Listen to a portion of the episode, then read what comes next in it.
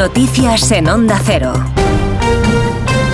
Buenas tardes. Visita del presidente del Gobierno, Pedro Sánchez a Vigo, para arropar al candidato socialista en su carrera a la Junta, José Ramón Gómez Besteiro. Mitin en el último fin de semana de campaña en Galicia, con referencia del líder del Ejecutivo a lo ocurrido esta noche en Barbate, Galicia. Ángeles San Luis, buenos días. Buenos días. Y las primeras palabras del presidente del Gobierno, Pedro Sánchez, han sido las dedicadas a los agentes de la Guardia Civil fallecidos en acto de servicio en Barbate. Quería tanto a sus familiares como también sus compañeros aún heridos trasladarles no solamente nuestro pésame, sino también nuestra solidaridad y el enorme agradecimiento que tenemos a la Guardia Civil y a las fuerzas y cuerpos de seguridad del Estado. Pedro Sánchez también ha dejado un anuncio. El próximo Consejo de Ministros aprobará una línea de avales para que los jóvenes accedan a una vivienda, avales que cubrirán la entrada. Aquí en Galicia, curiosamente, la Junta aplica una medida similar a través del Instituto Galego de Vivienda Solo. Los Reyes también han lamentado hoy la muerte de los guardias civiles en Barbate en un mensaje publicado en la cuenta de la Casa Real en la red social X. En media hora, además, el líder popular estará en una comida mitin en Sarriá y esta tarde a las 8 en Viveiro, otro mitin de Núñez En las últimas horas, el líder del PP ha pedido al Gobierno que atienda las demandas de los agricultores. Para que Galicia funcione hay que apoyar al sector primario. La respuesta es que sí. ¿Y qué le importa el sector primario al Gobierno? Lo estamos viendo estos días. Mirade, o señor Sánchez viaxou máis a Bruselas polo asunto da amnistía que polo asunto dos agricultores. Agricultores y ganaderos que siguen con sus protestas hoy como objetivo Madrid y Valladolid por la gala de los Goya, ciudades blindadas. Los cortes se han producido en otros puntos del país. Ampliamos datos. Laura Lorenzo. Quinto día de protestas en una jornada que de momento está resultando más tranquila que las anteriores, salvo por algunos momentos de tensión que, por ejemplo, se han vivido durante el desalojo de una veintena de agricultores que cortaban la A3 a la altura de Chiva, en Valencia, que sigue con problemas a esta hora. Cortes que se repiten también, por ejemplo, en la AP4 a la altura de los Palacios en Sevilla, en la A7 en Málaga o en la A2 que está cortada a la altura de Calatayud en ambos sentidos. La otra cara de la moneda es Madrid, donde durante toda la mañana ha reinado la tranquilidad, pese a que los agricultores pretendían colapsar los accesos a la capital desde la pasada medianoche. A las 5 de la tarde, en las inmediaciones del Estadio Metropolitano de Madrid, van a votar junto a los transportistas si paralizan las manifestaciones o continúan con una huelga masiva.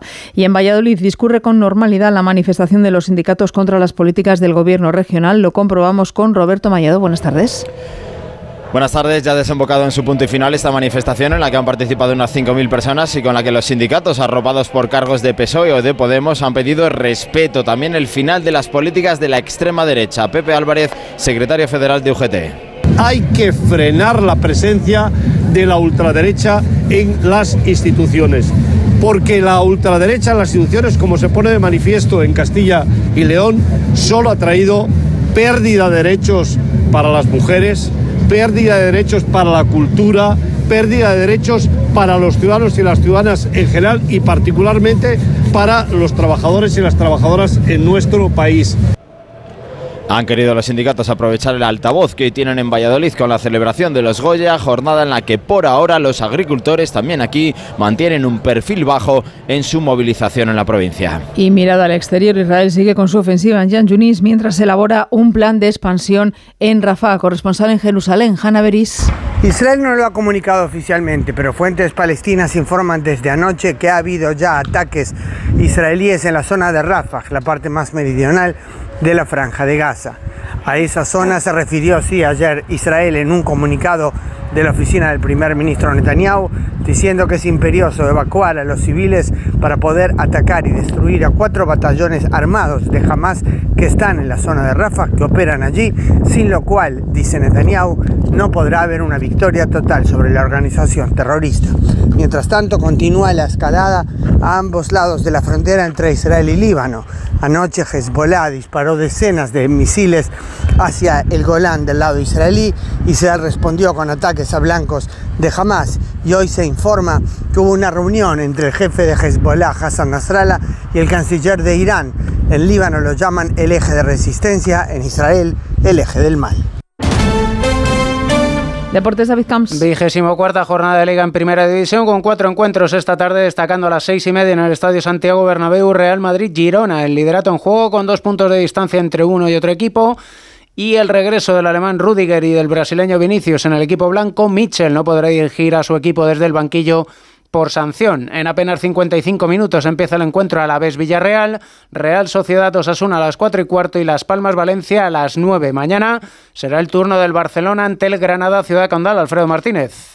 Xavi Hernández compareció ahora en rueda de prensa, pero no dará la lista de convocados hasta mañana. Tiene algunas dudas, como por ejemplo la de Uriol Romeu, que no ha entrenado en el día de hoy, pero se espera que pueda entrar en una convocatoria en la que no estarán seguros ni Gaby, ni Marcos Alonso, ni Joao Félix, ni Ferran Torres, ni Valde, ni Sergi Roberto, que tampoco ha entrenado en el día de hoy, aunque apuntaba que podría jugar este fin de semana. Unido a la tarjeta de Vitor Roque por acumulación de amonestaciones, no le quitaron ninguna de las cartulinas, se queda con el resto de jugadores, eso sí, con dos muy buenas noticias. Una, la inclusión de Ter Stegen, que sería titular y que recibirá alta médica mañana, y la de Rafinha, en este caso para jugar algunos minutos contra el Granada, siempre pendientes de lo que ocurra hoy con sus más directos rivales en la lucha por el título. Finalizado Cádiz 0, Betis 2 y en la Liga Endesa de Baloncesto, última jornada, la vigésimo segunda antes del parón por la Copa del Rey y las ventanas de selecciones. Esta tarde cuatro encuentros, Palencia, Gran Canaria, Obradoiro, Unicaja, Zaragoza, Tenerife y Andorra, Girona.